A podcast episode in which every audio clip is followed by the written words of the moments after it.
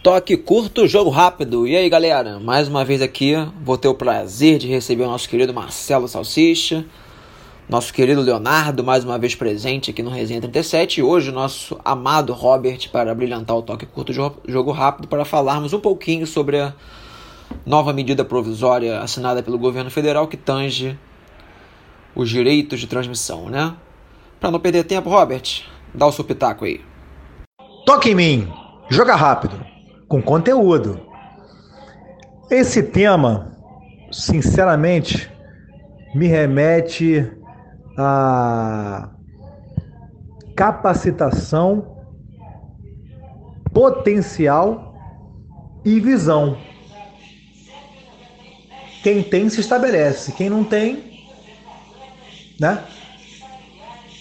Vai favorecer, minha opinião, favorece a quem ah, tem menos uh, alcance hoje em mídias. Exemplo, o América, por exemplo, o Bangu, um clube do interior paulista. Citei três exemplos aqui. Eles podem negociar. Se pegarem um time de, de, de, de grande massa, né? Uh, com uma, uma condição bastante interessante. É? Exemplo: Bangu e Botafogo. Botafogo é uma marca excepcional, é? fulminante, um prestígio mundial. O Bangu vai se favorecer. Se tiver quem tenha competência para negociar lá, vai estar tá valendo. Exatamente assim como no América. Tá? E quando eu cito o interior de São Paulo, uma Inter de Limeira com Palmeiras, com o próprio Corinthians, né? Eu acho que é, que é, que é, que é válido.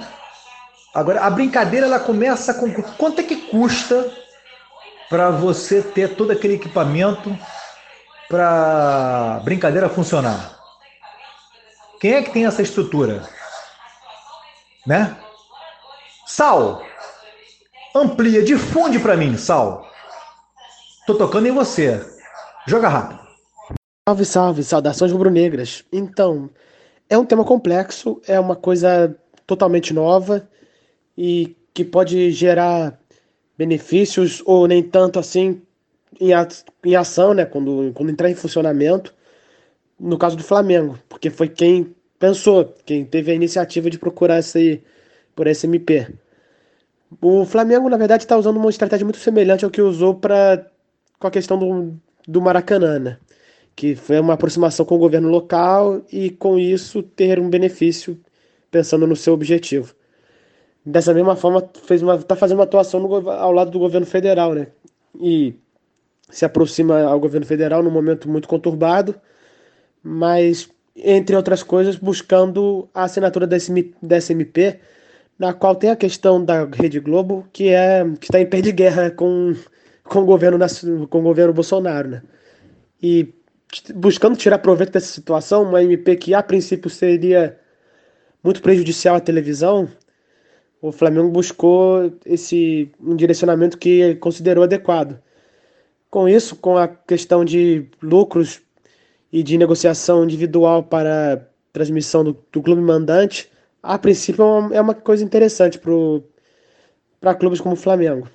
Poder transmitir o seu jogo em outras plataformas, negociar valores, estima-se que maiores, não, não dá para ter essa certeza ainda. Qual, qual, serão, como será feita essa negociação, com, qual, será, qual será o lucro, enfim.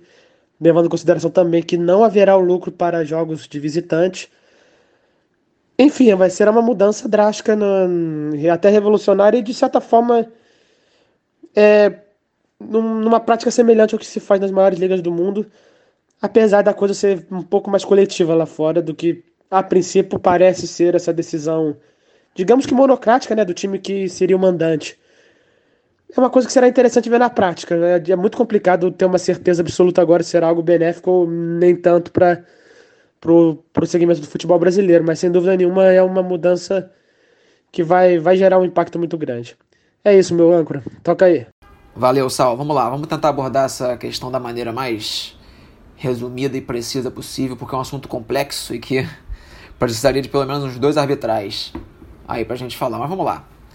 A, a medida provisória em si, o fato, me parece positivo porque facilita muito a negociação dos direitos de transmissão. Né? No formato anterior, os clubes ficavam um pouquinho amarrados. E um clube, por exemplo, ele conseguiria sozinho travar 38 partidas no campeonato. Hoje em dia ele tem poder sobre 19. Isso para os clubes de menor porte parece ser excelente porque eles podem, por exemplo, se juntar e ganhar muito mais força nas negociações de direitos de transmissão. Agora, o lado negativo disso é que são dois para mim. Eu acho que temos um sério risco de começar a individualizar cada vez mais as negociações de televisão, o que é preocupante. Na Europa, por exemplo, todos têm um modelo semelhante ao da MP atual, só que eles negociam os direitos de transmissão de maneira coletiva, o que fortalece o campeonato, né? não um clube só. O que naturalmente vai fortalecer os clubes mais organizados. Um campeonato mais forte que esteja valendo mais dinheiro, ele fortalece quem se organiza melhor, quem tem mais visibilidade e tudo mais. Só que você faz isso impulsionando também os menores clubes, né?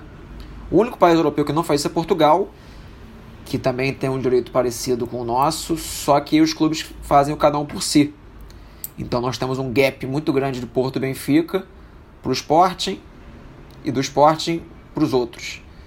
E fica um campeonato que, por mais que tenha esteja num grande centro, ele é o mais desinteressante dos principais campeonatos europeus. A outra parte negativa da MP, para mim, foi a forma como ela foi dada, né? que, como o nosso Salsicha falou, é uma questão muito política.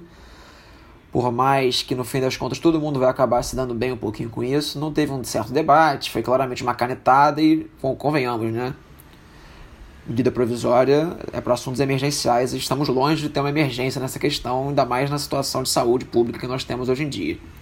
Mas enfim, de qualquer forma, essa MP só vai valer a partir de 2024 para o Campeonato Brasileiro, então eu acho que por esse lado vai ser bom para todos os clubes terem o mínimo de tempo possível para tentar sentar, se organizar e fazer isso da melhor forma possível para o futebol brasileiro como um todo. Mas antes de encerrar, nosso querido Leonardo, por favor, dá o seu pitaquinho aqui sobre o tema. Maravilha, maravilha, vamos lá. É, sobre a nova MP editada pelo presidente Jair Bolsonaro, vamos lá.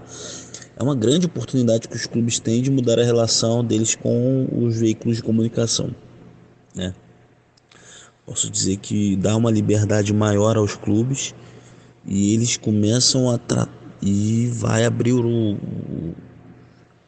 É uma situação que vai mexer muito com a relação entre mídia e o futebol brasileiro. É algo revolucionário.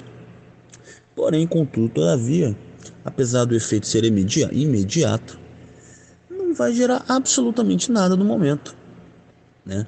Já que a, posso dizer que talvez com exceção do Flamengo, que ao meu ver criou uma briga até de forma errada com a TV Globo e ela não pode Flamengo e brigar com a Globo e Globo com o Flamengo é meio que, meio que é estranho essa situação, né? Porque assim, um, os dois estão cuspindo no prato que comeram e se lambuzaram, então fica muito complicado né, os dois brigarem assim, mas não vai, tirando o Flamengo, que está numa situação financeira interessante, a maioria dos clubes brasileiros está totalmente endividada, além de já ter contrato com a própria TV Globo, não tem como se livrá-la, não tem como se livrar, não tem como sair é, vendendo jogos para Band, para Record, não tem como fazer isso.